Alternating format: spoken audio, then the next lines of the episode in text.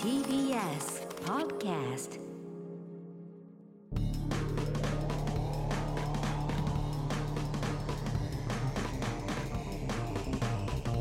方の決意エレコミックやついです、えー、コミック今立ちです。片桐仁です。えー、11月22お、はい日に配信なるほされてるはずですど。ね、はい。んもうね月曜日という、古典も始まってね。はい。はい皆さん来てください。皆さんね。11時から19時までですよ。はい自由に来れますよ。めっちゃ猫好きさんから、はい。えー、片桐さんはい。個展の開催おめでとうござありいがとうまございます。いいですね。す、ね、普通歌というんですかね、はいはい来ております、うん最近片桐さんが作品を売りたいという話をちょこちょこ出ていましたはいそうだよ僕は美術関係の仕事をしているのではい。どうやったら売れるのかを勝手に考えましたあ、僕の作品がね。嬉しいはじゃない。まず素材についてうん。あー20年前の作品がボロボロになったとおっしゃっていましたがはい。樹脂系粘土は造形しやすいけど劣化しやすくそうですね。販売には不向きですなるほど。うん。そこで元の作品を原型にしブロンズなどで鋳造するというのはいかがですかおー。すごいね。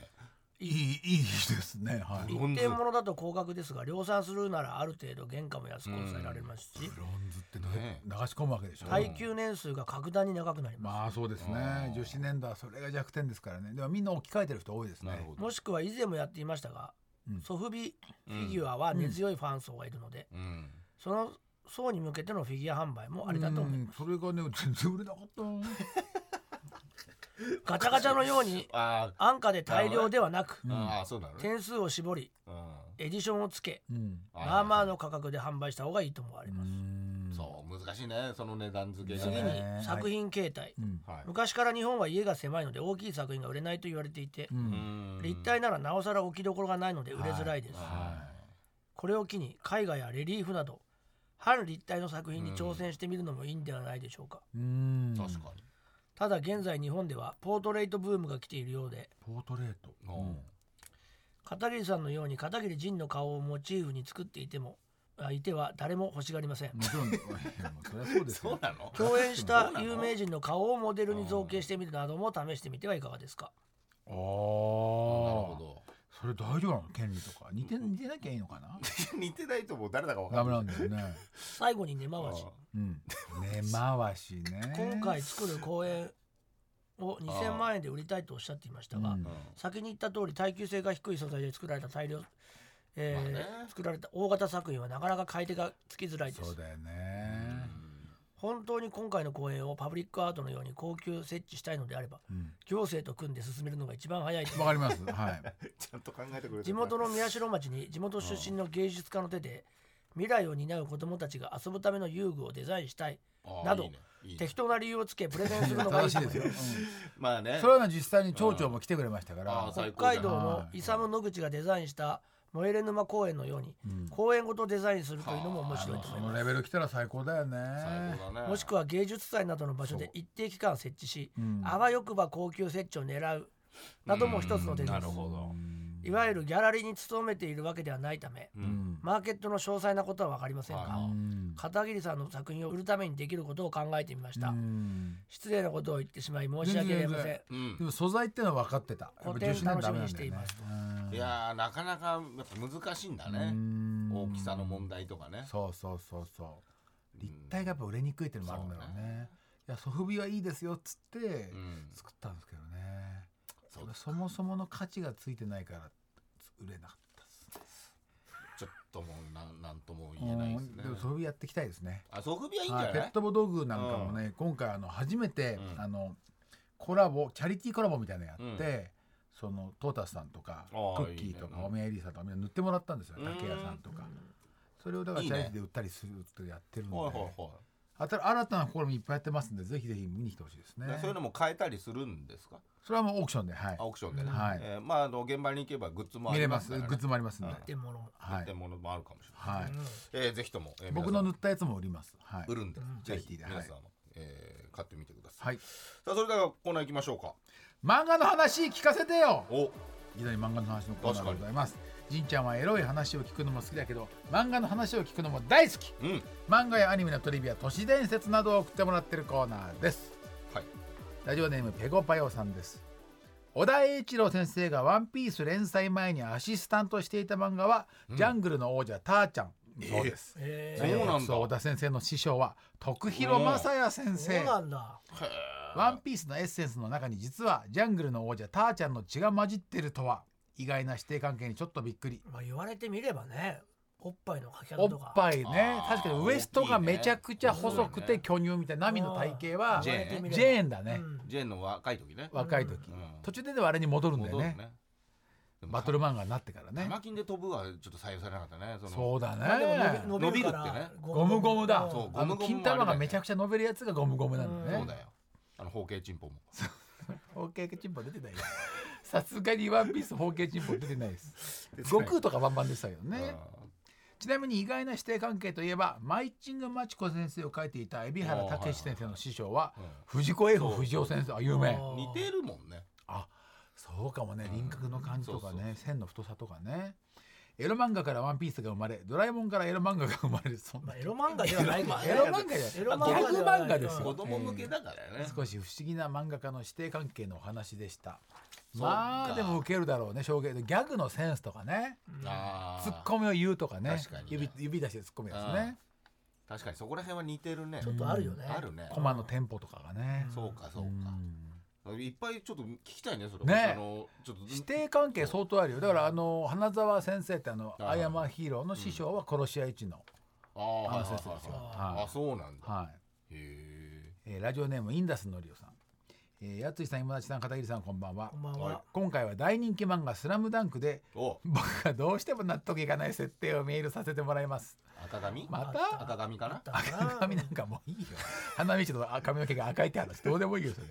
主人公である桜木花道は、中学時代は札付きの悪で喧嘩三昧、うん一方、うんバスケ部主将のゴリやメガネ君は学業も優秀ですよね、ああはい。桜木のような悪と成績優秀なゴリが同じ高校にいるというのがどうしても納得いきます確かにそれはあるねよね。偏差値の問題中学なら納得いきますが、うん入試のある高校で2人のような対局の生徒が同じになることはないと思いますなるほど、いくら部活動が盛んとはいえうん桜木のような悪が入れる高校は漫画クローズに出てくるような高校だと思います確かに皆さんはこの件についてどう思いますかこれはあれだよ。そう科かだよ。芸能科とかさ、英語科とうか、普通科とか。ああいろいろあるやつ、ね、同じ高校でも特、進クラスみたいな話そうそう、ね頭いいクラスと、すっごい成績悪い人がい悪いクるラありますよ、ある高ね校あるからねう。ん確かにそれです。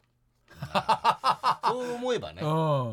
あるあるあったよそうなんですね。確かにあったあったよ、地元あるあるあある。私立は特に多いよね。多い多あい。るむちゃくちゃ頭いいやつとうん、そうでもないやつが一緒の高校行あってたとスよ。ポーツ、スポーツやれるやつスとポね。ーツもあるよねうんあスるポあーるツも偏差値、ね、結構あるよ。スポーツで入るところは結構あるよね。確かにある。高校野球とかね、うん。そうだね。強いとことかってそうだもんね悪かっこれたともうかイねン。ダスの森尾さん、完全に解決したんじゃないですか。確かにね。ね科が違うということですね。かなちはい。ヒエラルキーあるんだねありますあります。完全にあります。みんなねお互いに敬遠したりしてね、そうだだからねよ。よくだから心広いよねゴリとかもねそうだねう。ん相入れないものだと思ってるその不良がね。ねでゴリとかがそんなに頭良くないって説もあるしねあそうなの、真面目なだけでああいるじゃんいっじゃあぱい柄の悪い学校にいる気弱なやつとうんあーそうか柄の悪い学校では頭のいいがゴリみたい柄のなね悪い高校のガリ勉系の人もいるじゃん、うんいるいるいる確いかるにいるよ、柄の悪いああんま良くない学校なのにあんまり頭良くない人もいるもんね成績ううんん、ね頭良さそうに見えてすげえバカもいるしね、いるからね確かにねだから、いまろあ、あいろあるるんじゃないああるるっていうあるんじゃないそう同じ高そ校うだにねうんだっていたもんうちも茶髪でリーゼントみたいな人へえ春日部高校って平地そう確かに70ねだったんだよ、進学校でしうょ、んなんでこんな人いるんだろうと思ったもん要するに頭いい定よ数いでるもバカなのバカなの、めちゃくちゃバカなのうん、すげえ俺なんか僕なんかやらがれた僕がのいや僕が一番バカだと思ったら俺よりバカはそいつ一人い たかじゃあそうそうほぼ変わらないからら、うん、だけど片桐君はめちゃくちゃ真面目な顔してるからそうそうそうそうやっぱあるねそうあるってことだよ、うん確かにね桜木花道とうんメメガガネネ君君はだ一緒にいるってことだよそううん決日ネームナナナさんですエレカタのお三人様こんばんはどうもナナナと申します、あななさん、今回はとある漫画で気になったことをお送りしますなんでしょ以前のポッドキャストでも取り上げられた翔太の寿司の作者寺澤大輔先生はいはのい食いタンですうああ食いしん坊探探偵偵ね通称食いタンあれもドラマになってるやつドラマになったねうん高野誠也さうんん主人公ねうんえー彼は探偵業を営む傍ら歴史小説家でもありうん寺田をはじめとした数人の担当編集者もいます、うん私が気になったのは、うん寺田が異動になった後担当となったうん鹿島という編集者です難しいなこれ、うんえー鹿島は分厚い唇に短髪で3枚目風の登場人物ですがコミックス4巻に登場した後はしばらく登場せず影が薄い印象があります彼はその後11巻になんと殺人事件の被害者として変わり果てた姿で再登場しますうんしかも殺された理由が若い同僚と熟女の寮寮母に二股をかけていたため恨みを買うという見た目とはかなりギャップのある動機によるものでした。うんとここまでで終われればお終われば普通のスリー小説ですが彼はまたまた再登場します。ん死んでんだよね。15巻「美人漫画家の手料理を食いまくる」にて自身の作品が人気漫画家によって漫画化するという企画が持ち上がり講談社によれば「クイタン高野」の前に何食わぬ顔で鹿島が登場生きてたのかという高野に対し本当に死ぬかと思いましたという鹿島二股はどうなったのかというとその後和解し3人で仲良く暮らしているとのことしかも自らをイブニングの歩く生殖器とまで言ってのけるつわものですほう混乱する高野その後とある事件が発生しますが彼の料理の知識と鋭い推理であっさり解決しますうん真理は暴かれ言い訳をする犯人をあろうことか鹿島は怒り狂ってボコボコにしてしまいますこの一連は新聞沙汰になり鹿島は謹慎処分となりますそしてそれ以降彼は一切登場しませんな寺田先生はなぜこの15巻のこの話に新しいキャラではなくあえて鹿島を選んだのか誰か真実を知ってる方いらっしゃいますでしょうかちょっとわかんないな全然わかんない。でもちょっとわかんない漫画家まが漫画家の編集担当を書くってことは絶対実在だよね。そうだねうんで。そういう結構奔放な方なのかなじゃないかじゃあなんかな。もうちょっうんとうちはなんだろうそうだねよねそう。身内のネタだと思うな。うんでもねわざわざ生き返らすまでやってるからうんね死んでるよほら。うんこん確かに血だらけだけど 確かに顔に特徴があるうねんあのバクマンの服部みたいな顔だね。ただこう唇で。うん誰か知ってる方いらっしゃった らねちょっとちょっとでも僕イらブニングとそのまま出てますからうね。んそうだねイブニングって言っ結てる構のね人気のキャラだったのかクなイタンは料理もやるし探偵だし小説家でもあるんだね。確かにね確かに寺澤先生ねやっぱ料理はね絡めない絡めないといけないからね。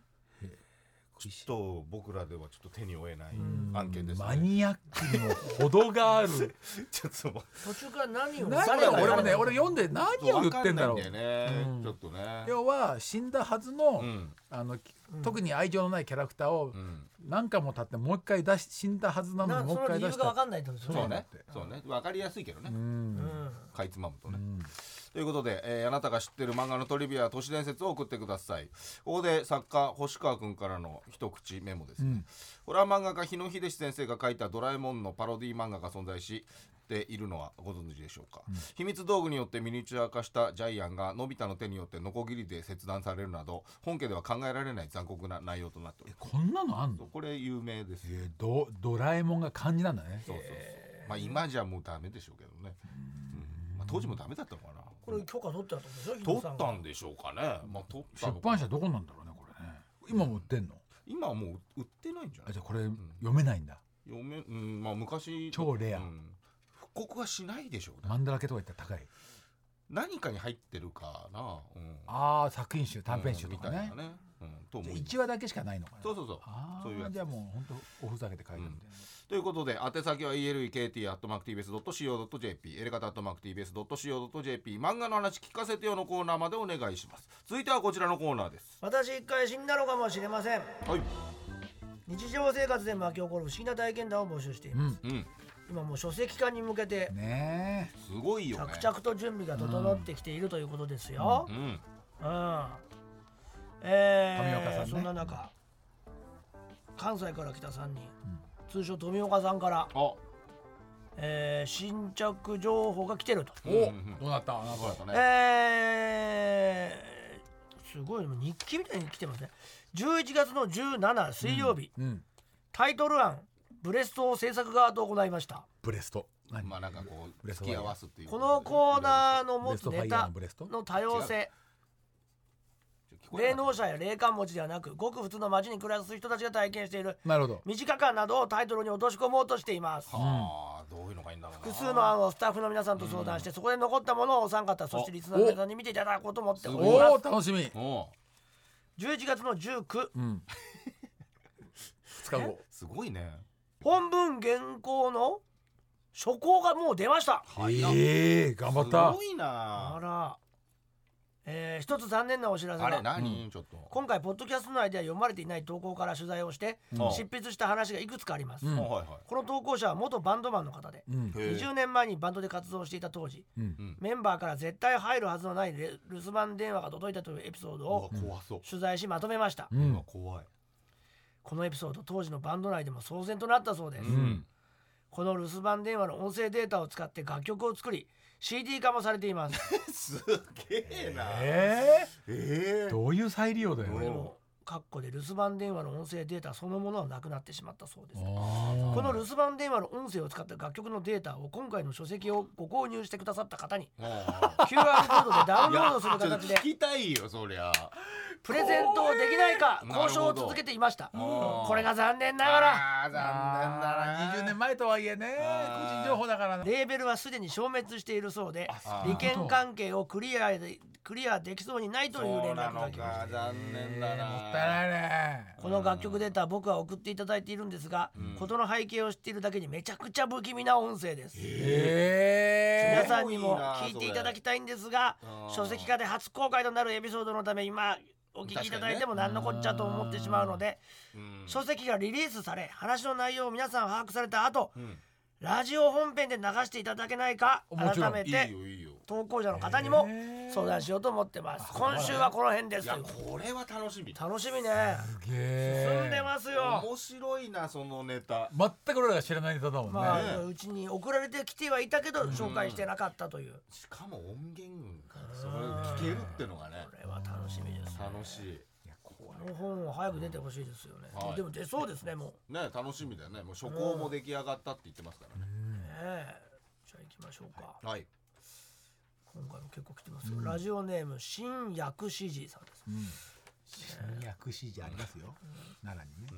まだ入る可能性あるのかなこれももうあーでもどうだろうね処方ができたってまあ増やせるのか、まだねえーエレガタの皆さんこんばんはということで、えー私が新卒で入社した頃の話です、ん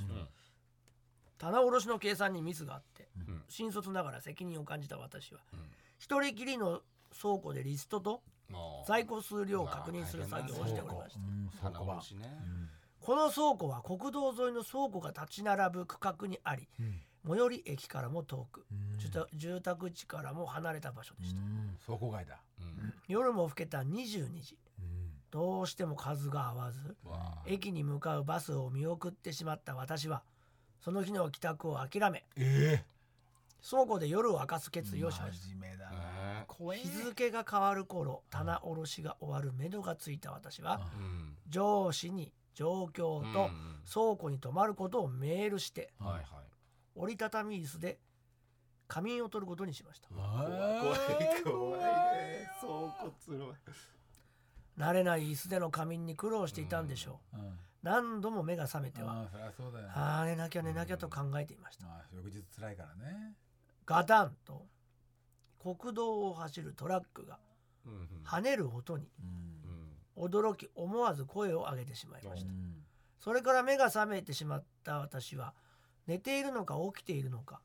時間感覚する怪しいまどろみの中うん夜が明けるのを待ちましたうんそして朝になりおなったね棚卸しを完了させた頃うん心配した上司が倉庫へ迎えに来てくれましたうんああ優しい無事か声を荒げた上司に私は、まあ、寝不足ですけどうん無事ですとヘラヘラ答えました、うんそんな私に向かって上司はほ通用口であるううん鉄製の重い扉を指さし、うんお前外から見てみろと告げました、うんそこには扉が外側からバールでこじ開けられた跡がありましたそれから警察が現場を調べていやいやいやいやいやあの時のトラックの跳ねる音は何だったのかそしてあの時声を上げて起きなかったらバールで私はどうなっていたか想像して死を身近に感じたことを覚えていますえーだから入って時間差でやってくるい恐怖というのもあるという私はあの時死んでたのかもしれませんや怖っだって泥棒がだから「はあ!」っていうのが向こうに聞こえ聞こえてて帰ってくれたってことそうじゃないこらみたいに聞こえたんじゃないああうわー怖っ人怖人怖っいやこれはすごいねまあでも泥棒を撃退した話でもあると思うんだよねうんそうだねたまたまだよねエモかったよねでもあっちがそれでね帰ってくれてうんだから本当にそういう暴力系じゃないよね、うんうんまあ本当にね誰もいいないと思ったらいたから、品物取びっりくりしたにようんでもよかったね会社的にも被害そうだよがねねうん本当だよ棚卸しの数が合わないとかもうビビたるもんだようん全部取られると思う、うんえーエレガタの皆さんこんばんはということでエレガ、えーエレマガネーム、はいとりあえとりあえずマミコロさんですももし採用されたら2度目うわあ持ってドッるねペルゲンガーの時にお書いてあのコーナーでうんうん18年前入院した時の話です、うんその病院は壁にひび割れの目立つほどのボロボロの地元の病院で、うんかっこ今は取り交わされているうん30歳間近だった私は2週間ほど点滴で安静にすればいいという程度の軽いものの、うん初めての入院ということでかなり不安な気持ちでした、 2週間ねうん長いのねそんなある日夜中にふと目が覚めて部屋のドアが少し開いていたので寝たままの姿勢でも廊下が見えました、うん怖えその時見てしまったんですそれは髪の長い白い服リングの貞子のような女性3人が顔を下に向けたまま三人もいんのう三人んうんシーツくらいの大きさの白い布の裾を持ってうん廊下をゆっくり歩いているんですへ勘のいい方ならお気づきですよねシーツは長方形ーうん一つ余ってるんですうん一つ一角ねうんうんああそういうことねこれは見つかったらここの残った角を持たされるなんでだよそう思っちゃうそうのつまり連れて行かれるななるほまあねど直感でね慌てず冷静に見つからないように通り過ぎていくのをうん待ち怖いましなたそれも確かにもしあのうなだれた顔を上げて目が合ってしまったらと思うとんもしこれを入院中に聞いていた方がいたらすみませんではあまーちょったと怖いね怖いねああ面白いでもなんか見見たことないからやっぱすごいねそその情景の四隅のをね持ってる誰かが持つっていっことぺだんなだけないとどういうあことのオリンピックの国旗掲揚する前みたいな感じだよね。そうだよね一人いないとうわーなんかすごいな持ったやつが死ぬってことなのでも三人は死んでるのでしょ死んでるように見えたんだ思っ彼たよねドア広いのね。どうなんでそんなよく見えんだろうね。うーんまあそうそう言い出すとねそうだね。どなんで見えたんだろうねうん。確かにドアがちょっと開いてたぐらいのニュアンスだって最初ね。三人の女の人が白い布だのって白いの見つかった確かに奥は見えないわけだからねそうなのよ。なんだろう上からちょっと見ないと分かんない、うんそうな不の。見えたことがやっぱり不思議なんじゃ思ない議なのうかね、ん。うん見えるわけないのにうん。うん。頭の中でねお前らああ。マジびっくりしちゃった。大大きい声で高木さんやっぱりちょっとびっくりしちゃったね、んやっとおびっくりでしょ。やっぱうまかったねいやうお前田選手権うまかったね今分かったようまかった驚いた感じ来ると思わないでしうんょ思わなかった。抜いてもないのにねい意味が分かんないしよくよく考えたらそのただた だ大きい声でびっくりしなた。ななんだ何のことを言ってる、うんそう自分で思ってたんじゃないのっていうことを言ってたのに、お前だって言われてそうもびっくりしちゃった。違う違う四隅を持つじのゃはん四隅を持つのはってことよあうん一個持ってないやつはーうんやっぱタイミングでやられちゃうやつだねやっぱお前ら はやっぱりテテンポとタイミングだよね、うんだからねその関係ないんだよねうん前後とかあんまし、うんうん怖かったでしょでも怖かったお前だわ。ほらだからなんかビクってしちゃったビクッとしちゃった。やっぱは話が怖いんだよね話は怖い。話は怖いけどななんでかなっていうのは。うんでもなんでかなにお前だ言われたらやっぱりビクってびっくりしちゃうね。うんうんやっぱすごいよ、うんお前だの力前田はやっぱすごいうん前田さえ言っとけば月日ネーム椿椿。いつも楽しく拝聴させていただいておりありまがすあとうございのます。私はサイレントリスナーのまま無駄に出しゃばらずこのままいやいやいや仕掛け者として人生を終えようと思っていました送ってくるな人んだよ出しゃばってるわけじゃないんですよ。ですが先日の放送内でうんうん山口さんこと富岡さんやめな言わさないいでよやめなさい。もう富岡さんだけ。入れ方を終わらせたくないという前向きな気持ちによって考えを改め、うんありがとうございます。たかが一リスナーでもこの番組を好きになってしまった責任をね最低。限取ってからじゃないと死ねないなと思って死ねないでよメールを送らせていただきましどたういう気持ちなんだよ。その死とか さそう、出してくるっつうの。皆さんのように派手な話ではないのですがうんいいですよ私の。祖母が亡くなった頃の不思議な話ですうんおばあちゃんうん私が小学校6年生の時に家が火事になりえあら、同居していた母方の祖母まあ。以下 A さんとします、うんうんが亡くなってしまいましたあうんー残念なせめてもの救いはそこまで苦しまない死に方だったことうえうんん一酸化炭素中毒はすぐ意識を失なうるとほどね警察の方がおっしゃっていた、うんえー額を少し火傷した程度でまあ子供の私でも顔を見てしっかりと最後の別れができたことです、ああうんよかったよかっうんうんでも火事というよりは一酸化炭素中毒だったってことだよね話は変わりますが私にはもう一人祖母たうん父方うんの祖そう母、だねうん以下 B さんははいいがいるんですが、うん A さんと結構仲が良かったらしいんです、うんへね、祖母同士でう。ん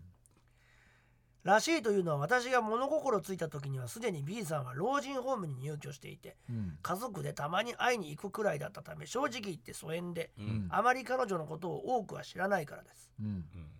ある時ようやく家事関連のごたごたが一段落したのでうん久々に A さんにあ久々に B さんに B さんね会いに行くことになりました、B さんは高齢だし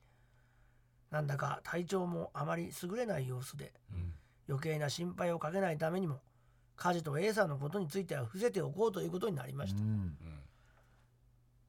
私の母は周到にあたる B さんと折り合いが悪くうんあ同じ空間に長時間いたくないのでーうん私たちとは別の部屋でホームの職員さんと近況報告も兼ねてお話をしていたらしいんですが、うんそこで驚きの事実を知りますうんほう B さんが A さんが夢に出たと言っていたらしいんですなるほどうんその夢を見たと訴えた日を聞くと火事が起きた1週間後ぐらい一週間後うんその頃は役職で役所での面倒な手続きや新居探しうん家事の後片付けなどあーそうかとにかくバタバタしていて変だよねでなんかね B さんに会いに行くことはおろか連絡すら取れていませんでした、うん母がさらに驚いたのはここからです、ううん B さんはうん A さんのおでこ赤かったって言ったへというんです、おーえ A さんが火事で亡くなってさらに遺体の額にえやけどがあったことなどその時の B さんが知っているわけないんですう、ん A さんは最後に仲良しだった B さんに会いに行ったのかなと思いましたうんへえということですねはあすごいねなんかあんだねこういう話ってすごいあるから本当にあんだろうねあるんだろううんね信じちゃういやすごいね本当に多いじゃんうん多いこのね亡くなられる時にとかねうんあるんだろうねうん虫の実知際らせねうんうん怖くないしねそんなにそねうなのううよんんいいいい話うだんよいいいい不思議な話だいいね不思議うんだからなんかゆったりはしてないのかね別にね一言なんかねとかはうねんとりあえずこ出れてがきた作りだったら冷めるよねまあでも全まあ部そうだけどねいやいやいそうなやっちゃそうのとね B さんうんがもう聞いててもともとね B さんが聞いてて B さんが芝居してるパターンでまあでもうんそのわかんない知りよ合いを通じて知っちゃってねそう知ってて年齢的にはさ元も々ねさも来た感をちょっと演出 B さんがしてるっていうパターンねでちょっとあのボケというかさ入っちゃってもうそれを忘れてる可能性までねうん本当は聞いてたんだけどああそっそうちもあんだからね演技演技としてはもう最高だよねうまさとしてはまあねうんわかんない本気だからうんわかんない本人かだらかううんだからそっちの方でがもなんかそのボボケたりしててもその時だけすまあ素になる話もあったじゃん前ああるねそういそうののアルジャーノン的なやつねそういうのもあるねだからどっちなんだろうねでもそのそのサメいや B さんのうんもう完全な作りっていうかでもすごいよねでもそのパターン何のためになんだろうねいやいや愉快犯でしょ愉快愉犯快犯ってなんだろう信じたよみたい私の私のこの話に、信じた信じたつっおじていちゃんおばあちゃんにそれやられると分かんないからうん確かに分かんないボケなのかね、うんその本気なだのかか、ね、らやろうと思わないちょっと自分が年取ったもし時に、ねうーん俺ややろうかなって思ってるよ今な何その不思議な話をってことやってやろうかなって知ってるくせうにん知らないふりして、うんまあ、絶対言うとなんか出てきたあよの突っ込まれないからねうんえーって信じるもんね向こう全然が信じるじゃんうんでこういうラジオはまあいつでもあるから送ってってさ、うんそれあ送ってね作りなのにと 思って俺が嘘ついただけだ誰も傷つけてはいなければねでもそれ送ったらさそのパーソナリティもさこれ嘘じゃねとか言われてさあこれそのじじいの嘘だったらこいつ鋭いなと思ってなんだよ送ってやろうから俺が本当にそれほん合ってるよなんつっていやまあね、うんいやいや B さん送ってこないすかげえらラジオ聞いてんの B うさんんいやまあきま送っあてこないからどうなんだろうあ B さんの本人がねお目が 高いいやちょっと聞いてほしいよ本当なんでもしすよなんねて会う機会あればねそうね小六の時の話だからねうんそうなのよなんでね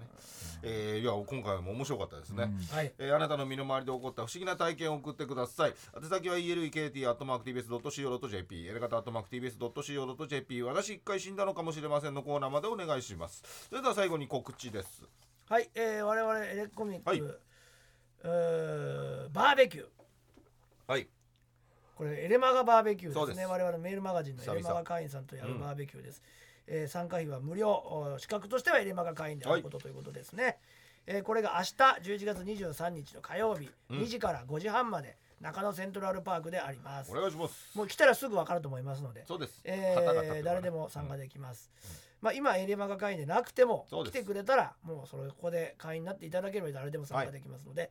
えーみんな来ていただければ嬉しいです、あのこれら方ね配信もありますんでね。そうすればエレマガに入ってれば URL があそうで送すられます。 Zoom ではい、ズームでつなげますんで、 2年ぶりの開催になそっうてでますすんで。およろ願しくお願いいししまますす。そして、えー我々エレックコミックトークライブ僕らのお茶は会い渋谷ボリューム5、えーこちら12月の11土曜日、えーオープン11時半スタート12時半とうんちょっと早いですけども、ロフトの